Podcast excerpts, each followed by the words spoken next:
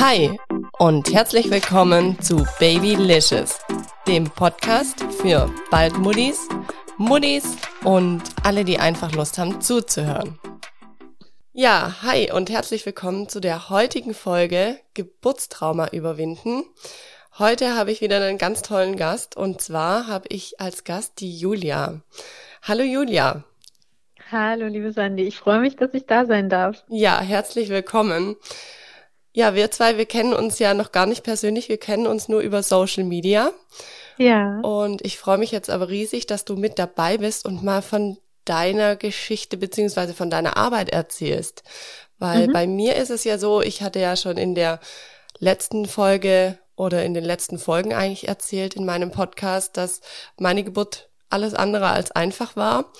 Und mein Mann und ich, wir haben uns aber überlegt, relativ schnell auch ein zweites Kind bekommen zu wollen, wenn das alles so klappt. Und mhm. da ist jetzt halt die Frage, wie geht man mit so einem Geburtstrauma um? Weil ich habe ja auch schon in der Folge zuvor erzählt, dass ich schon denke, ich müsste da vielleicht dran arbeiten an der ganzen Geschichte oder an dem Thema Geburt. Weil wenn ich an ein zweites Kind denke, dann ist es schon ein schöner Gedanke. Allerdings, wenn ich mir überlege, ich muss dieses zweite Kind auch wieder auf die Welt bringen, dann mhm. habe ich in meinem Kopf so eine Blockade und da würde ich jetzt einfach mal sagen, erzählst du mal, wer du bist und was du machst, dass die Zuhörer einfach mal ein Bild bekommen, wie du in so einer Situation helfen könntest. Ja, super, super, vielen Dank. Ähm, da sind wir ja schon mitten im Thema, genau. ähm, ja, ich bin Julia Berg, erstmal kurze Vorstellung, bin 33 Jahre alt ähm, ich habe eine Tochter, die ist fünf Jahre jetzt mittlerweile. Und ich sage es auch direkt dazu, die Geburt von ihr war für mich auch ähm, im Rückblick, würde ich sagen, traumatisch, zumindest aber eine belastende Geburtserfahrung auf jeden Fall.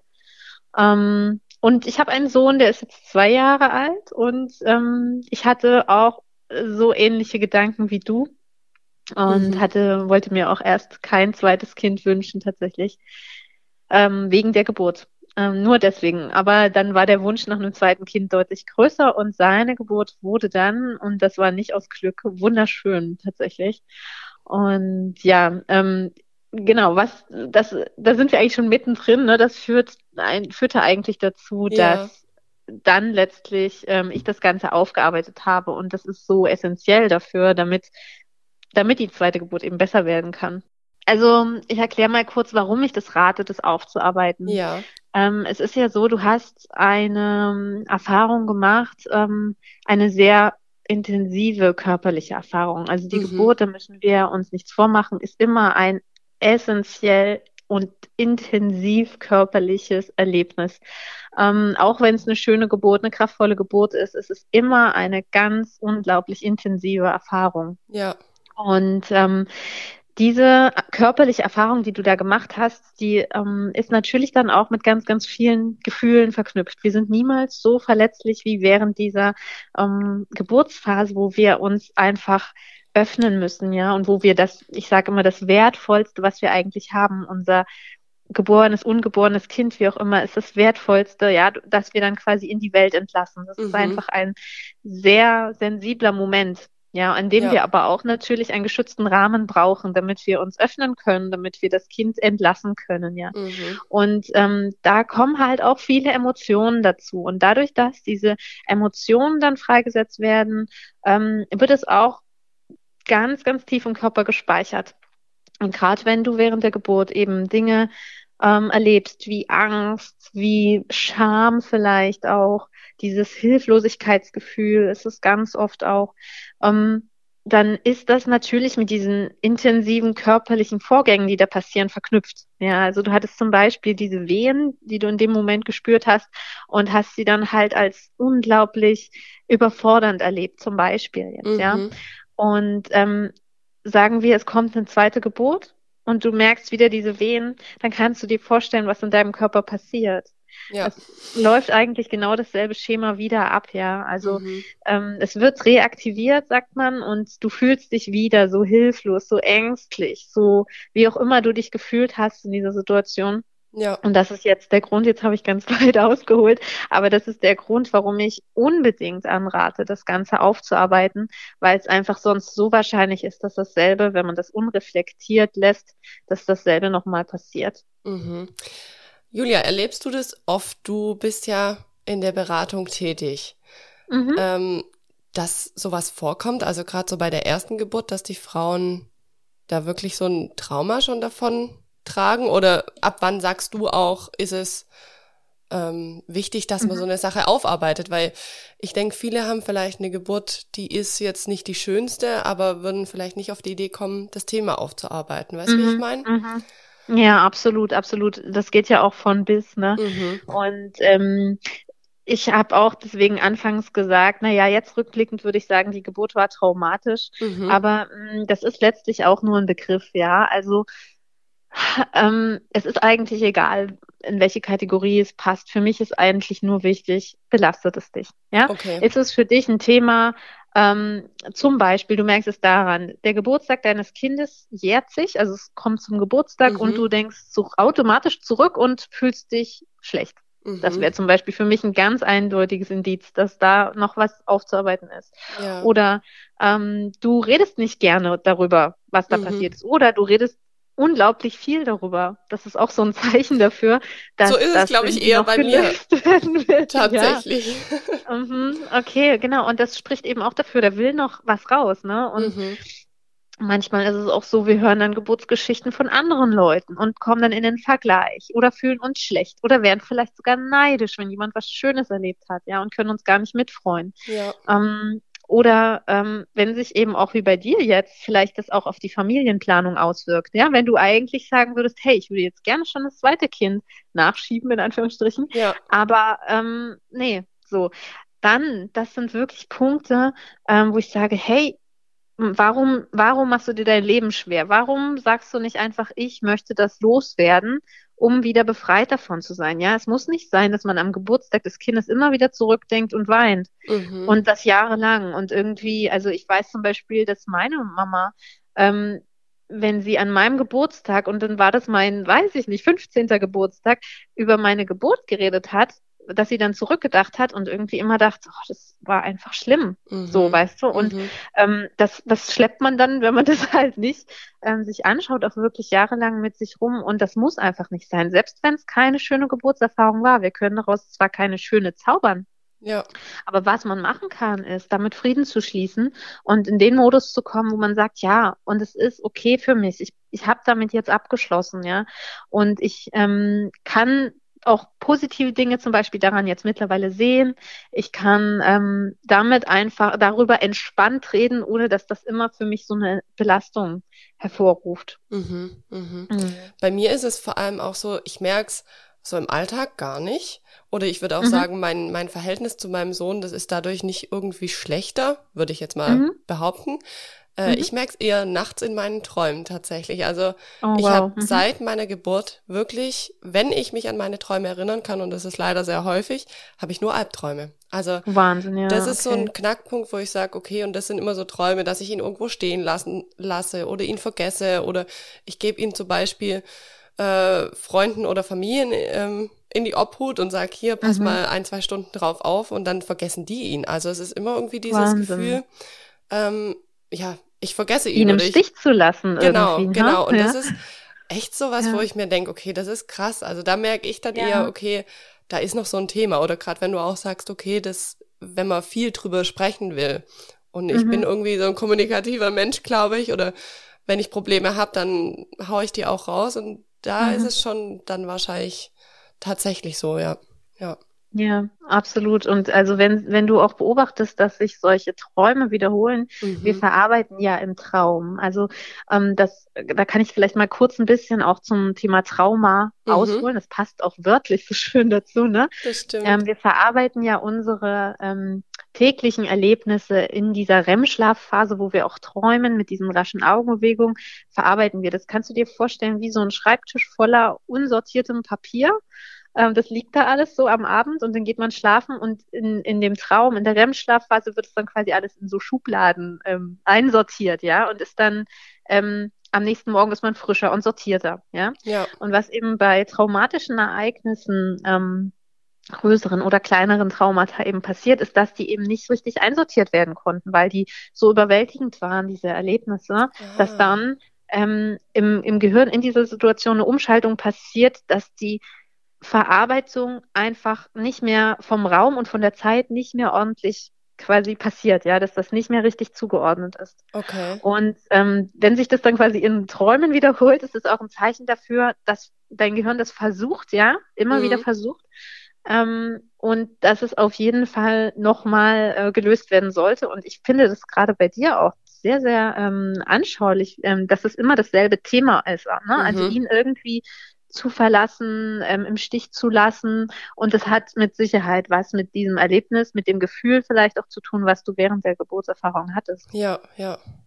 Also ja. es ist, ja, es ist echt spannend. Also bei mir war es ja auch so bei der Geburt, ich wollte ja keine PDA, aber ich habe mich ja blöd gesagt, an dem Tag oder in der Nacht der Geburt dann zu allem hingegeben mhm. und habe mir gesagt, okay, ganz egal, holt einfach dieses Kind aus mir raus. Also mhm. Mhm. bei mir ging es dann in dem Geburtsprozess auch gar nicht mehr so drum, was eigentlich der Grund ist, dass ich hier meinen Sohn auf die Welt bringe, sondern eher, hoffentlich komme ich hier lebend raus. Also es war wirklich so ein Angstzustand und ich glaube, es gibt doch auch Frauen, die das auch so erleben. Also absolut. Ja, mhm. das ist, ich habe viele Mädels in meinem Umkreis, die jetzt tatsächlich auch schwanger waren, also Freundinnen von mir und Bekannte.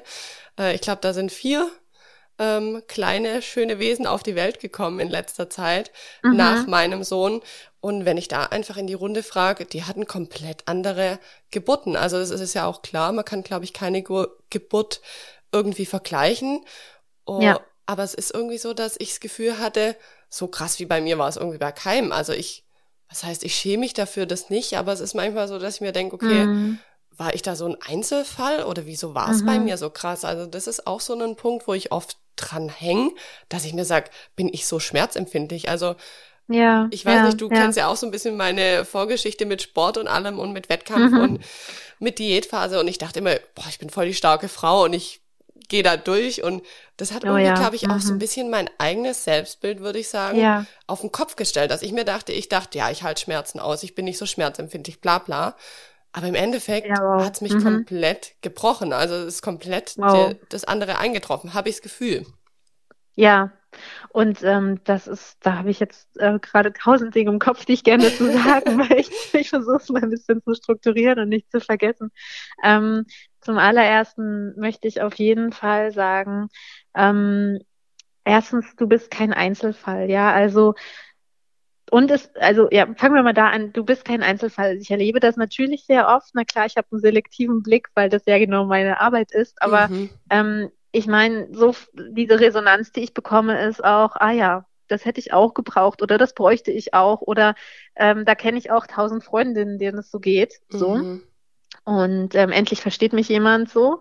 Ähm, aber auch, es ist immer individuell. Ja, selbst wenn ich da so und so viele Frauen, mit denen ich spreche, ähm, mir die Geschichten anhöre, es ist immer eine individuelle Sache. Und man muss und kann sich da auch nicht vergleichen und sagen, ähm, ja, ich bin jetzt zu schmerzempfindlich und äh, wäre ich mal nicht so empfindlich, dann wäre das nicht so schlimm, mhm. sondern das, was du empfindest, und es ist mir auch ganz, ganz wichtig, das ist wahr, ja. Also wenn du das für dich als schlimm kategorisierst, das ist völlig egal, wie das eine andere Person in diesem Moment erleben würde, weil du hast es ja so erlebt. Ja. Und damit ist es die Realität und wichtig, ja, und ernstzunehmend.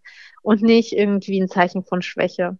Und da möchte ich auch noch einen wichtigen Satz dazu sagen, nämlich, dass du trotzdem eine starke Frau sein kannst. Also du jetzt, ähm, Sandy, aber auch jede Zuhörerin. Man kann eine starke Frau sein und trotzdem Leid empfinden, ja, Leid unter der Geburt, Leid ähm, als Mama im, im Mama-Stress, da sind ja auch wirklich große Herausforderungen, die da manchmal auf uns zukommen. Man kann ähm, auch, weiß ich nicht, depressive oder traumatische Symptome zeigen, ohne dass man ähm, sich deswegen schlecht fühlen müsste. Ja, man kann trotzdem eine starke Frau sein und mentale Probleme haben. Ja, mhm. das ist, das widerspricht sich nicht und das ist mir so, so wichtig, dass es kein Zeichen ist von Schwäche. Ja. Ähm, das wollte ich jetzt erstmal nur so dazu sagen. Und dann hattest du angesprochen, dieses Gefühl, dass du dein, dein Kind ähm, eigentlich nur noch daraus haben wolltest und dass dir in dem Moment alles egal war. Ja. Und das beschreiben auch ganz, ganz viele Frauen. Und vor allen Dingen ist dann das Schlimmste eigentlich gar nicht mehr das, was während der Geburt passiert, sondern dieses Gefühl, was bin ich denn für eine Mama, wenn ich das Kind nur noch daraus haben will. Mhm. Wenn ich jetzt gar nicht mehr richtig hier da bin und präsent bin und vielleicht gar nicht die Kraft habe, mein Kind jetzt selbst in Empfang zu nehmen, selbst gleich in die Arme mir zu heben. Was bin ich denn dann für eine Mama? Und das ist meistens die größte Belastung, die dann, oder oft, nicht meistens, aber oftmals höre ich das, ne? Mhm. Dass das eine große Belastung ist, die da mitschwingt. Und ähm, ja, da, da kann ich, also was, was da auch vielen Frauen eine Entlastung gibt, ist zu hören, hey, was du da erlebt hast, das ist eine enorme Ausnahmesituation und du verfällst quasi in so einen traumatischen Modus. Ja, du mhm. bist dann in so einer Traumasituation. Und was macht denn unser Körper bei Trauma? Also wenn er eine Gefahrensituation erlebt, das ist es ja eigentlich. Ja. Er ist im Modus entweder kämpfen oder fliehen, das kennen wir ja alle, ne? Mhm. dieses Fight or Flight. Aber das kannst du ja während der Geburt nicht machen. Du kannst ja weder kämpfen noch fliehen, ja. sondern du hast die, nur die dritte Option und die ist dann immer Schockstarre, mhm. ja, um dich selber zu schützen. Das heißt, du bist eigentlich selber in einem Überlebensmodus. Genau, ja. Und wenn wir in einem Überlebensmodus sind, sind wir nicht dazu ausgerichtet, das kann unser Gehirn gar nicht, noch jemanden anderen zu schützen, Verantwortung mhm. zu übernehmen oder auch klar zu denken. Ähm, sondern es geht wirklich dann ums nackte Überleben. Auch wenn das jetzt von außen betrachtet gar nicht so aussieht. Und wenn jemand sagt, na ja, war doch alles okay, aber was du innerlich in dir fühlst, ist halt eine enorme Stresssituation und das darfst du dir auch zugestehen, da nicht voll zurechnungsfähig zu sein, ja. Mhm. Genau. Ja, also ich habe das auch gemerkt, dass es einfach eine Ausnahmesituation war, weil wie du schon beschrieben hast, das, also klar, denken war da irgendwann gar nicht mehr und mhm. ich habe mich einfach so übermannt von meinen Wehen und von der ganzen Situation gefühlt. Also ist ganz unbeschreiblich, ja. Was ich mich ja. frage, Julia, hätte ich das Ganze irgendwie vorab schon abwenden können? Weil du arbeitest ja auch mit den Frauen, dass du sagst, vor der Geburt bereitest du sie, glaube ich, drauf vor. Mhm, mhm. Ähm, ja, hätte ich mich, sage ich mal, als Frau besser auf meine erste Geburt vorbereiten können? Ähm, das ist gut, dass du diese Frage so stellst, weil das ist natürlich auch eine Frage, die man sich im Nachhinein sofort mhm. stellt, auch im Sinne von Schuld. Ja, habe ja. ich jetzt Schuld? Weil wenn ich dir jetzt sage, ja, du hättest das und das machen können, dann wirst du sofort in die Selbstverantwortung gehen und sagen, oh Mist. Ja. Man sucht halt, Deswegen halt, glaube ich, ich, immer so einen ja. Grund, also irgendwie so einen, mhm, genau, ja, halt, den Grund ne? dafür ja. auch. Was, was war genau. dieser Punkt, warum es, sag ich mal, so schief gelaufen ist oder so nenne ich es jetzt genau. mal aus meiner Sparte noch. Richtig. Und genau deswegen begleite ich die Frauen auch, ähm, wenn ich mit denen spreche, ja, ähm, in dem Maße, dass wir wirklich ähm, diese Geburt auch verstehen. Warum ist es deswegen genau dazu gekommen? Ja, das ist ganz oft eine riesige Erleichterung, dann diesen Zusammenhang herzustellen und dann eben sich aus dieser Schuldfrage zu befreien, weil was du hättest dich nicht besser vorbereiten können, denn du hast schon dein Bestmögliches getan. Es gibt für die nächste Geburt immer noch andere Tools, was du machen kannst, ja, aber damals wusstest du das nicht. Damals konntest du es nicht besser. Du hast natürlich nie das, ähm, ja, die Gefahr auf dich nehmen wollen, denn, dass die Gesundheit deines Kindes oder von dir zu riskieren. Was war denn dein Ziel? Eine schöne Geburt zu erleben, ja? ja. Das heißt, du hast alles dafür getan, was dir in dem Moment richtig und wichtig erschien. Und du kannst erst aus dem aus der jetzigen Perspektive vielleicht Dinge anders sehen. Mhm. Das gibt dir aber keine Schuld, weil du es damals ja einfach nicht besser wusstest, ja? Ja. Ähm, und ja, natürlich, wenn man dann versteht, was da passiert ist bei dieser ersten Geburt oder bei der vorangegangenen Geburt, ähm, dann lernt man natürlich daraus. Und das ist so wertvoll, dann auch zu sagen, hey, ja, das habe ich vielleicht, hätte ich besser machen können, wusste ich aber nicht. Jetzt weiß ich es und kann es für das nächste Mal nutzen. Ja. Ähm, ja, es gibt viele, viele, viele Sachen, auf die man selbst Einfluss hat. Und das, ähm, genau, das ist auch immer so ein zweischneidiges Schwert. Wenn ich das sage, weiß ich auch, dass einige Leute sich dann angegriffen fühlen und denken, ich würde sie damit beschuldigen, quasi, ähm, dass sie es nicht richtig gemacht haben. Aber genau das will ich damit nicht sagen, sondern ich will damit mh, aufzeigen, dass es Perspektiven gibt, dass man das selber in der Hand hat, wenn man es weiß und dann damit quasi wieder Mut bekommt, dass es beim zweiten Mal auch wirklich besser werden kann mhm. oder beim dritten Mal oder wann auch immer, ne? Ja. Ähm, dass man sich deswegen aber nicht schlecht fühlen muss, weil man hat es nicht falsch gemacht. Ja, ja. wenn du das so mhm. sagst, da ja, auf der einen Seite habe ich so einen Hoffnungsschimmer, dass ich mir denke, okay, mir, mir könnte man da helfen oder ich könnte ja, eine schöne Geburt haben. Aber auf der anderen Seite finde ich so verrückt, weil ich mir denke, was will man tun? Also es war auch wirklich lange so oder es ist bis heute noch in meinem Kopf, dass ich mir denke, hm, die zweite Geburt, vielleicht möchte ich einfach einen gewünschten Kaiserschnitt. Also es war vor mhm. der ersten Geburt habe ich gesagt, okay, das ist ein bisschen arg feige zu sagen, äh, gleich einen Kaiserschnitt machen, aber machen ja auch manche. Und mhm. da hat mir auch als Frau das Recht, aber ich dachte mir, nee, da muss man schon einmal durch, dann weiß man, um was es geht bei der Geburt, dann kann man mitsprechen. Also irgendwie so war halt dann doch das so in meinem Kopf verankert, dass ich mir dachte, nee, jetzt nur wegen mir, weil ich Angst habe, vielleicht vor den Schmerzen jetzt einen Kaiserschnitt zu planen, ohne Grund, mhm. Ähm, mhm. ohne, ohne notwendigen Grund dafür.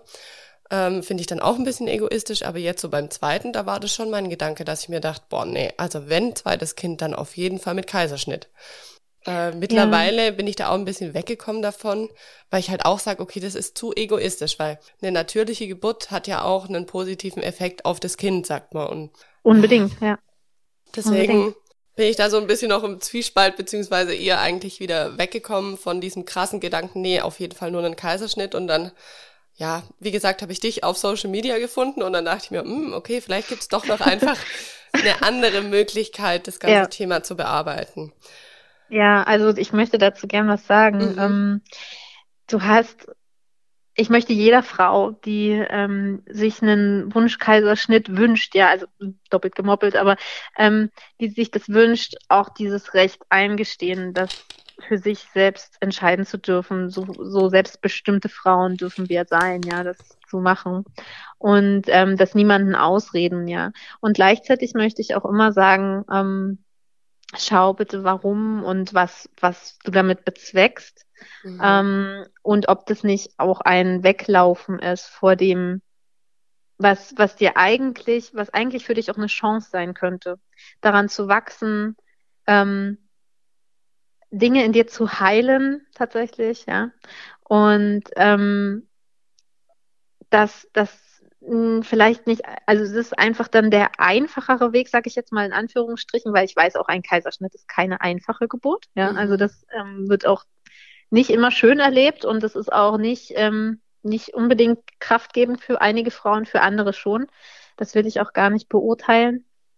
Ähm, aber natürlich, was du auch sagst, ähm, dieser, das muss ich auch als Geburtspsychologin sozusagen, muss ich das auch sagen. Ein, eine Geburt ist für ein Kind ein essentieller Prozess, mhm. ja, für, für diesen Übergang aus dieser geschützten ersten Welt, die es kennt. Es ja. kennt ja nur diesen Mutterleib, diese Dunkelheit, diese Enge, diese Nähe und es denkt, wenn man das so sagen kann, dass das die Welt ist und es wird halt quasi eine neue Welt geschaffen für dieses Kind, mhm. ja.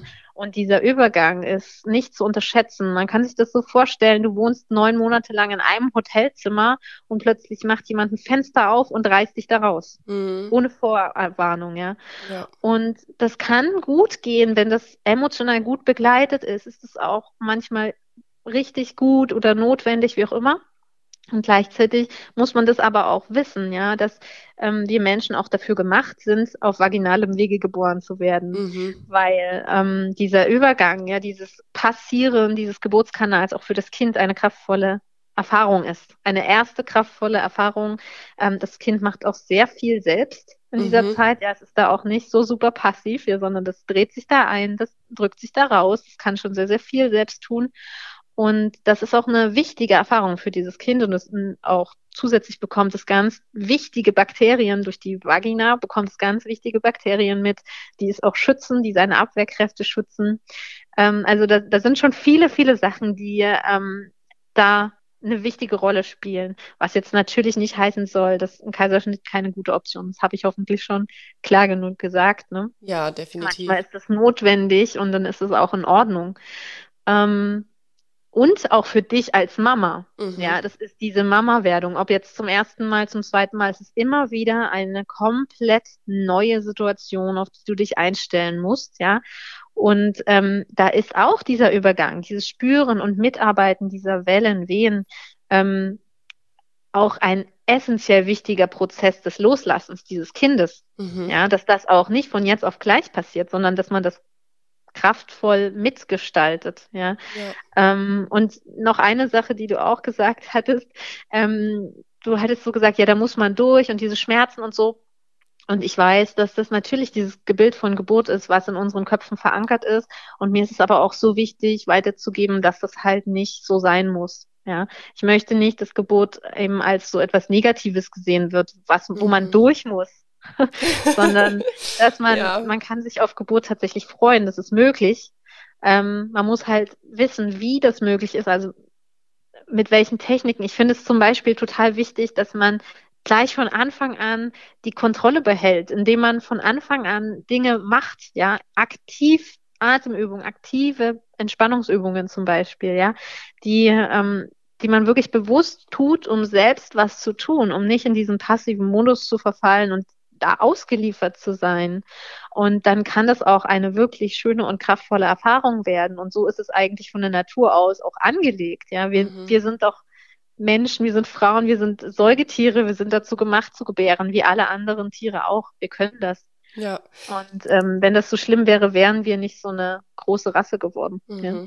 Julia, wie siehst du das? Bei mir war es ja so, ich hatte ja die Einleitung nach 14 Tagen, hat mir ja auch damit erst begonnen. Und das war schon so ein Knackpunkt für mich, wo ich gemerkt habe, okay, scheinbar ist mein Körper, also so waren wirklich meine Gedanken, scheinbar ist mein Körper nicht fähig, dieses Kind auf die Welt zu bringen. Also schon da, mhm. weil ich eingeleitet mhm. werden musste. Und mhm. man sagt ja auch eine Einleitung hinterher, kann so sein, ich kenne keinen Vergleich, wie auch immer, dass mhm. ähm, da die Wehen einfach viel, viel stärker kommen oder auch einen überrollen. Da gibt es ja auch diesen Begriff von Wehensturm. Wie hast du es erlebt oder könntest du jetzt sagen, mit einer Einleitung kann man auch eine schöne Geburt ähm, erleben mit deiner mhm. Technik mhm. oder mit dem, was du mir an die Hand geben könntest? Oder würdest du sogar sagen, du würdest gar nicht einleiten oder beziehungsweise ja, irgendwann ist es ja medizinisch notwendig. Ja. Also ja, ja, genau. Also natürlich ähm, zum ersten Mal über medizinisch notwendige Maßnahmen kann ich natürlich kein mhm. Urteil fällen ähm, und möchte ich auch nicht. Aber ähm, ich möchte auch dazu sagen, ja, es ist möglich, mit einer Einleitung eine schöne Geburt zu haben. Ich mhm. würde nie irgendeinen Fall ausschließen und ich weiß auch, dass, dass das Frauen erleben. Ja, also dass ja. das in Ordnung ist. Da ähm, müssen, also was ich aber auch immer sage, ist, versuche möglichst eine Einleitung zu umgehen. Mhm, ja. ähm, also es ist schon, es ist schon eine ungünstige Voraussetzung, weil ähm, auch unsere Kinder sind natürlich dazu gemacht, aus uns herauszukommen. Ja, die mhm. bleiben ja nicht drin. Ja. So und unser Körper ist auch, wenn wenn da alles in Ordnung ist, das ist mir auch wichtig dazu zu sagen, ja, dazu gemacht, dass mit dem Kind in ähm, Absprache auch zum richtigen Zeitpunkt zu starten. Ja, also mhm. das Kind sendet dann, wenn es soweit ist, bestimmte Hormone aus und die leiten dann die Wehen ein oder das Öffnen der Fruchtblase, wie auch immer. Ja, also da kommt der Startschuss vom Kind, aber auch in Kombination mit deinem Körper. Ja, also mhm. also manchmal merkt man das auch, dass man vorher noch bestimmte Sachen erledigen will. Und wenn man das gemacht hat, dann geht die Geburt los. So. Ja. Und das ist, ähm, man muss mental bereit sein, man muss es wollen, das ist eins, aber das Kind muss auch reif dazu sein. Mhm. Und ein unreifes Kind wird halt nicht ähm, diese Signale aussenden, ja. ja. Und dann, dann geht die Geburt halt eben nicht los. Und ja, das mit dem Einleiten ist manchmal medizinisch notwendig, gar keine Frage, und manchmal aber auch nicht. Mhm. Ja, also nur alleine aufgrund eines Termins einzuleiten, ist halt kein Einleitungsgrund, weil ja. ähm, es gibt keinen Termin eigentlich, ja. Also mhm. niemand kann fix einen Termin sagen, wann, wann, auf welchen Tag genau dieser Apfel vom Baum fällt, wie ja. Sven Hildebrand, ein ganz toller Gynäkologe auch, ähm, auch diesen Vergleich so schön hergestellt hat, ja. Es, alle, alle Größen in der Natur sind halt so verteilt, dass es ähm, diese, diese Normalverteilung gibt, ja. Also mhm. dass einige früher, andere später und es gibt halt diesen, diesen Mitteldurchschnitt wann sind die meisten Kinder, an welchem Tag werden die meisten Kinder geboren, genau bei 40 plus 0. Mhm. Ähm, aber die allermeisten werden davor oder danach geboren. Ja? ja. Also es sind nur weiß ich nicht, vier Prozent oder so dieser Kinder werden an diesem einen Termin geboren. Und dann kommt ja noch hinzu, man kann diesen Termin ja überhaupt nicht fix bestimmen, weil ähm, man weiß meistens nicht, wann genau war die Befruchtung. Manchmal ist der Zyklus unregelmäßig. Und dann gibt es so viele Einflussfaktoren. Wie ist, wie, wie gut versorgt die Plazenta? Wie, wie entspannt oder gestresst ist die Mama? Wie ist die Ernährung? Ähm, wie ist auch das individuelle Wachstum des Kindes? Das sehen wir dann ja auch außerhalb des Bauches. Jedes Kind ist anders. Und das ist es auch schon innerhalb des Bauches, ja. Und ähm, deswegen kann man halt nicht nach, sollte man definitiv noch nicht nach einem Termin nur gehen. Mhm. Also man kann sich dann bestimmte Parameter medizinisch auf jeden Fall angucken lassen, wenn man da denkt, okay, hm, bin ich mir jetzt unschlüssig, ob das wirklich ein Einleitungsgrund ist. Auch wenn es der Arzt sagt, dann holt man sich nochmal eine Zweitmeinung. Mhm. Ja? Und ähm, das finde ich auch wichtig, das medizinisch abklären zu lassen und trotzdem aber auch offen zu bleiben für diese Option, dass es halt eben auch mal zwei Wochen später sein kann. Das ja. ist überhaupt gar kein Thema. Und also so ist es halt in den deutschen Leitlinien mit den zwei Wochen. Es gibt auch Leute, die da nicht so reinfallen in diese Leitlinien, die das ein bisschen auf ihre eigene Faust machen und die gehen mhm. dann auch mal drei Wochen drüber. Und ja. Also, ne, das, dazu will ich nicht raten, ja. aber ähm, ich will halt wirklich dieses Vertrauen in den Körper wiedergeben und sagen, hey, ähm, ist es denn notwendig aufgrund eines Termins oder ist es notwendig aufgrund von Fruchtwassermenge, Versorgung des Kindes oder wie auch immer. Manchmal sind es ja auch gesundheitliche Faktoren. Ja, also in meinem ja. Kopf war auch wirklich oder auch in dem Kopf von meinem Mann irgendwann so, dass wir gesagt haben, nicht, dass irgendwas nicht ausreicht. Also weil wir hatten diesen fixen ähm, errechneten Termin und Mhm. Ja, irgendwann bin ich fast verrückt geworden. Da dachte ich mir, oh nee, der, der Kleine, der muss raus, nachher geschieht, geschieht ihm noch was, weil meine Schwangerschaft an sich, die war wirklich top und mir ging's super und dem Kleinen ging's super. Mhm. Und eigentlich kann man sich ja dann sagen, okay, wenn es allen so gut geht, wieso hat man da nicht das Vertrauen? Ja. Aber ich hatte halt dann hinten raus Angst, dass doch was passiert. Also ich, ja. ich glaube, ich hätte da ja. am Anfang auch gar nicht dieses Vertrauen in mich gehabt. Also das war bestimmt auch schon ein Punkt, dass ich sage, also das war dann, ja, für mich ist, glaube ich, dieser Knackpunkt die Einleitung, weil ich war mir auch immer klar, mhm. der kommt bestimmt einen Monat vorher oder das ist vielleicht auch so ein bisschen der Wunsch, mhm. weil am Schluss wird die Schwangerschaft mühsamer und ich habe immer gesagt, ja, ja, der kommt bestimmt früher. Und als er dann so spät kam, das war, das hat auch wieder so mein Bild äh, kaputt mhm. gemacht, das ich eigentlich hatte. Und mhm. schon da hatte ich gar nicht so das Vertrauen in mich. Ja, es gibt manchmal auch Blockaden tatsächlich, entweder im mütterlichen Becken oder auch vom Kind ausgehen, warum diese Geburt jetzt nicht auf natürlichem Wege passiert, ja. Mhm. Und dann sollte man das auch medizinisch einleiten. Das ist auch gar kein Thema. Und gleichzeitig ähm, dieses Vertrauen, was du angesprochen hast, ne, ähm, wenn du dich als Mama gut fühlst, ähm, hast du auch, und wenn du eine gute Verbindung während der Schwangerschaft schon zu deinem Kind aufbaust, spürst du auch, wie es geht's dir, wie geht's deinem Kind, mhm. ja das finde ich so wichtig, diese Intuition, dieses Gefühl, das man als Mama hat, das auch wirklich ernst zu nehmen, weil das ist meistens einer der besten Indikatoren. Mhm. Und ähm, wenn du aber dann als Mama spürst, hm, also ich habe jetzt bekomme ich Fragezeichen nicht aufgrund des Drucks, der von außen kommt, sondern eher was was aus mir kommt. In mhm. meinem Körper fühlt sich das irgendwie nicht mehr richtig an. Ich spüre mein Kind nicht mehr so häufig oder ich habe das Gefühl, ich bin jetzt nicht mehr ganz sicher.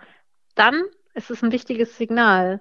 Und das kann man dann auch wirklich abklären lassen. Und das kann auch übrigens vor 40 plus 0 sein. Also, ne? Mhm. Ähm, das, da, da ist in der Schwangerschaft, aber auch während der Geburt eigentlich immer dein Körper der beste, wertvollste Indikator dafür, der dir sagt, ja, es ist alles in Ordnung oder nee, ich brauche Hilfe, es geht nicht. Mhm. Mhm. Mhm. Ja, Wahnsinn. Julia, wie würde das jetzt ablaufen, wenn ich jetzt oder wenn jetzt auch eine Zuhörerin sagt, Mensch, okay, meine Geburt, die letzte Geburt, die war nicht so schön oder ich möchte mich auf meine Geburt einfach optimal vorbereiten.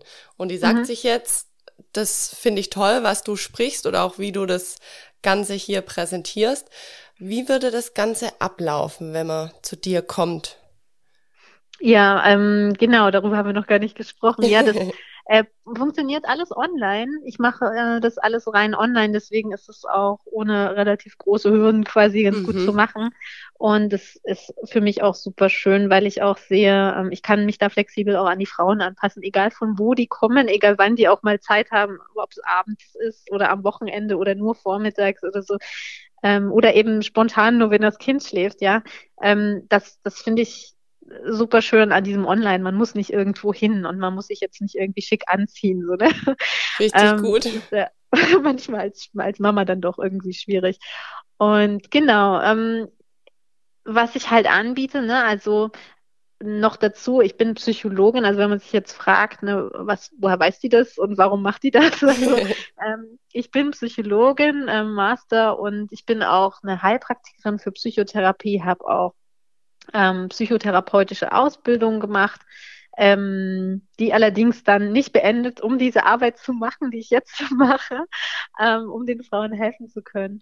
Und ähm, genau, ich mache das ähm, so wie so ein Online-Kurs, der aber individuell begleitet ist, ja, also wo man dann ähm, persönliche Gespräche, also persönlich sage ich jetzt aber über einen digitalen Videochat, also mhm. Zoom wird zum Beispiel genutzt, ähm, dass wir uns dann sehen und miteinander sprechen und du aber auch für zu Hause eben Videos von mir bekommst, äh, Materialien, Übungen, ähm, Meditationen zum Beispiel auch. Dinge, die du für dich in deinem Tempo bearbeitest und ähm, die wir dann eben auch besprechen. Ja? Mega cool. Genau. Also ich finde auch in jetziger Zeit mit Corona ist es natürlich eine mhm. ganz, ganz tolle Möglichkeit. Also mein mhm, Rückbildungskurs, mhm, genau. der war online, äh, mein Vorbereitungskurs, der war online. Also bei mir war wirklich viel online und ich finde, da kann man super toll mitmachen. Und gerade wenn du sagst, wenn das über so Zoom-Meetings sind, äh, mhm. das ist ideal, weil da hat man einfach auch noch das, so diesen persönlichen Austausch. Ich glaube, nur Video wäre mir jetzt persönlich zu wenig. Oder ja. da wüsste ich dann nicht, ob ich die Sachen dann richtig anwende oder da kommen mhm, dann vielleicht doch genau. Fragen auf und da finde ich es halt ganz arg wichtig und toll, wie du das machst, dass du einfach sagst, du machst da noch diese Videogespräche. Ja, also ähm, es ist mir auch unglaublich wichtig, da wirklich helfen zu können. Mhm. Und das mhm. kann ich einfach momentan nur gewährleisten, indem ich da individuell an jeder Frau dran bin. Ja, dass ich ja. wirklich diese Individualität auch Rechnung trage und sage, ja, ähm, wir schauen uns das gemeinsam an. Und was natürlich auch ein großer Wirkfaktor ist, ist einfach oft dieses darüber sprechen. Ja, wann mhm. hat man denn mal Zeit? Also ähm, mal ungestört ein, zwei Stunden über dieses Thema zu sprechen. Also ich biete zum Beispiel eben auch in diesem, als Teil dieses Programms auch ein Geburtsgespräch an, wo wir wirklich zwei Stunden, anderthalb Stunden, wie auch immer, wie lange das dauert, ähm, nur mal darüber sprechen. Mhm. Und ähm, das ist zwar am Anfang manchmal ein bisschen so beängstigend für die Frauen, dass sie denken, hm, was, was könnte da passieren, wie schmerzhaft wird es? Und nachher sind die Frauen aber immer sehr dankbar und erleichtert auch und fühlen sich gut und ähm, na, wann hat man denn diese Gelegenheit mal, dass einmal wirklich jemand zuhört und diese Zeit dafür sich auch nimmt und ähm, wirklich das bewusst auch mitspürt und mitträgt, was da, was da vorgegangen ist. Ja, ja, das ist richtig schön. Doch, das kann ich mir schon auch vorstellen. Also Ja, ja, gerne. Also es, ähm, man kann sich einfach gerne bei mir melden und findet das auch über die Homepage, dass man mal so, so ein kostenloses Vorgespräch einfach nur macht, ja, wirklich unverbindlich mal zu sprechen, weil ich finde es auch wichtig, dass die Chemie stimmt, dass man auch wirklich ähm, ein Gespür für den anderen hat und denkt, ja, das passt und manchmal passt es eben nicht und dann ist es auch vollkommen in Ordnung, weil mhm. das ist eins der wichtigsten oder der Dinge, ja, dass das ähm, harmonisch ist und ähm, wir uns beide gut damit fühlen. Definitiv. Und genau, das kann man halt, finde ich, nur so wirklich rausfinden, wenn man wirklich mal miteinander spricht. Richtig gut. Und, genau. Also und die ähm, da, dann habe ich halt immer mal ein paar Plätze frei. Es ist halt nicht, dass ich da unbegrenzt Kapazitäten habe. Natürlich dadurch, mhm. dass ich ja ähm, wirklich so individuell an den Frauen dran bin, muss man halt gucken, ähm, wann und wie es passt, aber sich einfach gerne mal bei, bei mir melden und anfragen, ob da gerade was frei ist. Das äh, ist auf jeden Fall in Ordnung. Genau, und die ganzen Infos hierzu, die findet ihr im Übrigen in den Show Notes von dieser Folge. Richtig toll. Ja, super, Julia. Da ja, hast schön. du uns schon einen richtig tollen Einblick gegeben. Ja, freut mich ähm, sehr gerne. Ja, und ich denke, das ist einfach ein wichtiges Thema, über das man auch sprechen muss. Und in meinem Fall, da hat es einfach so gepasst, weil es mir selber so geht. Und ja, wie du schon gesagt hast, ich bin ja da glücklicherweise auch kein Einzelfall. Irgendwie fühlt man sich dann doch ein bisschen besser, wenn man weiß, man ist da nicht alleine und vor allem auch, ja. wenn man weiß, wo, wohin kann man sich wenden. Also, ja, weil das ist genau. dann doch nochmal so eine Hürde. Und äh, ich habe in meinem Leben durch meine Geschichte auch schon mal eine Therapie gemacht. Und ich weiß auch da, ähm, ja, es ist natürlich schon immer, wie soll man sagen, eine Herausforderung zu sagen, okay, ich, mhm. ich mache das jetzt. Und ich finde durch den Weg, dass man sagt, okay, man, man hat bei dir nicht mal eine Anfahrt oder man muss nirgends hin, sondern man kann in seinem geschützten Raum bleiben, mhm. in seinem mhm. Zuhause mhm. und hat da ja. einfach die Möglichkeit, mit dir darüber zu sprechen, finde ich richtig super. Also da werde ich bestimmt ja. noch auch auf dich zurückgreifen. Sehr das gerne. habe ich jetzt bei dem Gespräch auch gemerkt. ja, ja, sehr gerne. Ja. Richtig schön. Ja, das ist schön, dass du das sagst. Das stimmt nämlich. Man, wenn man dann wirklich das in dem eigenen geschützten Zuhause auch machen kann, ne, dann ist das manchmal auch wirklich nochmal eine ganz große Erleichterung, ja, mhm. dass man dann nicht sich irgendwie wieder in fremde Räume, wo man sich überhaupt nicht sicher fühlt und auskennt, zu begeben und dann auch noch so wichtige, persönliche, emotional aufwühlende Themen mhm. daraus zu packen, ne, das ist gar nicht so leicht. Das stimmt. Mhm. Genau. Doch, richtig schön. Aber umso größeres, größeres Respekt, größerer Respekt, so jetzt habe ich mhm. ähm, wenn man das wirklich dann trotzdem macht und wenn man das mhm. angeht und auch ähm, wirklich, wenn man diesen Mut hat, auch wirklich nochmal hinzuschauen und sich auch selber einzugestehen, hey, das war nicht schön für mich, ja. ja. Also wenn ich das jetzt auch gerade bei früheren Generationen, bei unseren Eltern zum Beispiel höre, ne, das war ja eigentlich Standard, dass die Geburt furchtbar war. Mhm. Also es war ja eigentlich eine Ausnahme, wenn irgendjemand sagt, ähm, ja, war okay. Definitiv, so, ne? ja. das. Und äh, da, das ist halt auch das, was uns einfach so mitgegeben wurde. Und ähm, weswegen wir jetzt auch davon ausgehen, dass man sich quasi da gar nicht beschweren darf, sozusagen, ja, dass man eigentlich mhm. schon damit rechnen da muss, ja. dass das dann ähm, irgendwie schief geht und ähm, dass das dazugehören würde. Und so ist es halt nicht. So ist es halt nicht. Ja, ich finde, da sollten wir uns wirklich das zugestehen, das zu lösen und dahin zu schauen und uns selber auch dieses Geschenk zu machen, dass wir es uns wert sind, ähm, dass wir nicht irgendwelches Leid ertragen müssen. Absolut. Und mhm. ja, das, was natürlich nach dieser Geburt auch auf einen zukommt oder dieses Mama-Sein oder dieses kleine Wesen, was man einfach dann in den Händen trägt, das ist ja eigentlich das, worauf man die ganze Zeit hingearbeitet ja, hat, so die ja. zehn Monate lang. Und das ist ja so was Schönes und so ein Geschenk. Ja. Und ich finde, ja, wenn man dann die Möglichkeit hat, mit Tools an der Hand, das auch wirklich so zu empfangen, dann ist es natürlich mhm. top, also richtig. Ja, und schön. dann auch wirklich unbeschwert genießen zu können. Mhm. Ja. ja. und dem wirklich auch die Liebe und Zuneigung geben zu können, weil man selber in seiner Kraft ist. Das kann man ja auch nicht so gut, wenn es einem wirklich selber nicht gut geht. Ne? Man stimmt. muss ja selber gut genährt und ähm, gestärkt sein, um das auch weitergeben zu können. Definitiv, genau. Ja. Richtig ja. schön. Super, Julia. Ich auch. Ich finde, es war ein sehr schönes Gespräch mit dir, liebe Sandy. Vielen, vielen Dank. Ja, hat mich auch total gefreut. Und wie gesagt, wenn ihr euch auch dafür interessiert, wie man das Ganze handhaben kann, dann meldet euch bei Julia. Sehr gerne. Super. Dann danke ich dir. Ich danke dir auch. Wenn ihr auch die nächste Folge hier bei Babylicious nicht verpassen wollt, dann abonniert diesen Podcast auf iTunes und Spotify und folgt mir gerne auf Instagram. Dort können wir uns über die einzelnen Folgen sowie über alle Modi-Themen austauschen. Ich freue mich drauf.